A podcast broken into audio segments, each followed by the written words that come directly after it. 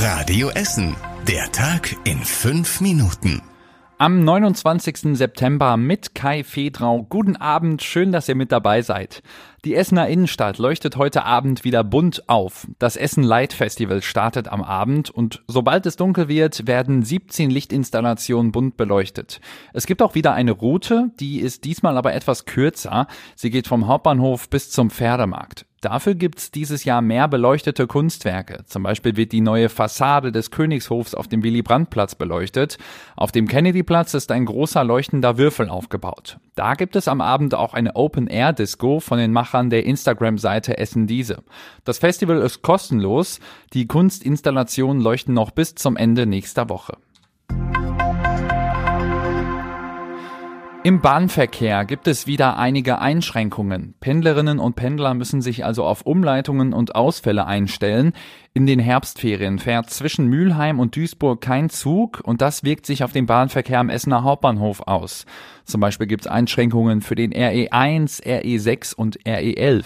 Im Fernverkehr müssen mehrere Züge auch umgeleitet werden und deswegen halten auch deutlich weniger ICE bei uns in Essen.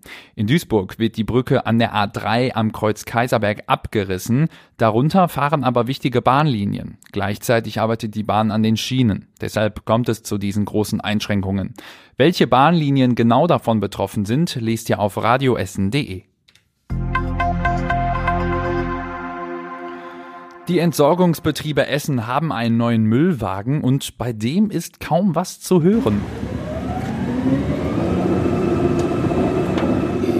Es ist der erste mit Wasserstoffantrieb und heute ist dieser moderne Lastwagen vorgestellt worden. Er soll vor allem durch Katernberg und durch Altenessen fahren.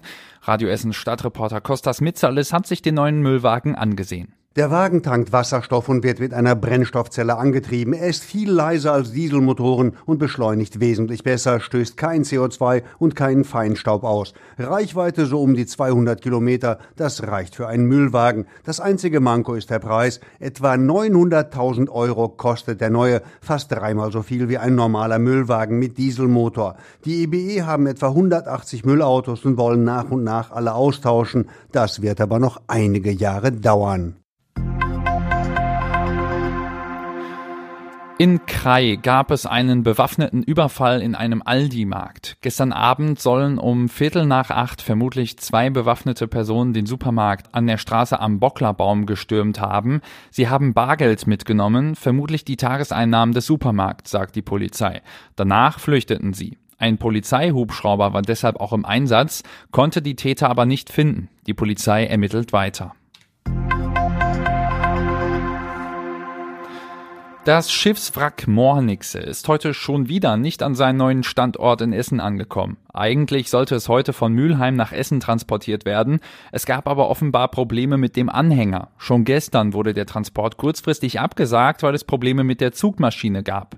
Weil es auch heute keine Genehmigung für den Transport gab, wird der um gut zwei Wochen verschoben. Das Schiffswrack soll dann erst über die A40 zur Westfalenstraße gebracht werden. Es soll dann am Spillenburger Wehr zwischen Bergerhausen und Stehle aufgestellt werden. Die Mornixe war vor gut zwei Jahren bei der Hochwasserkatastrophe zerstört worden. An seinem neuen Standort direkt an der Ruhr soll es als Mahnmal stehen. Und das war überregional wichtig. Der Bundesrat hat dem Heizungsgesetz zugestimmt. Es kann also Anfang nächsten Jahres in Kraft treten. Mit dem sogenannten Gebäudeenergiegesetz soll für mehr Klimaschutz in Gebäuden gesorgt werden. Öl- und Gasheizungen werden dadurch nach und nach ausgetauscht. Stattdessen sollen bald nur noch klimafreundlichere Heizungen eingebaut werden. Und zum Schluss der Blick aufs Wetter. In der kommenden Nacht wird es mal wieder ein bisschen kühler. Wir kriegen nur 11 Grad und es ist auch etwas Nebel möglich.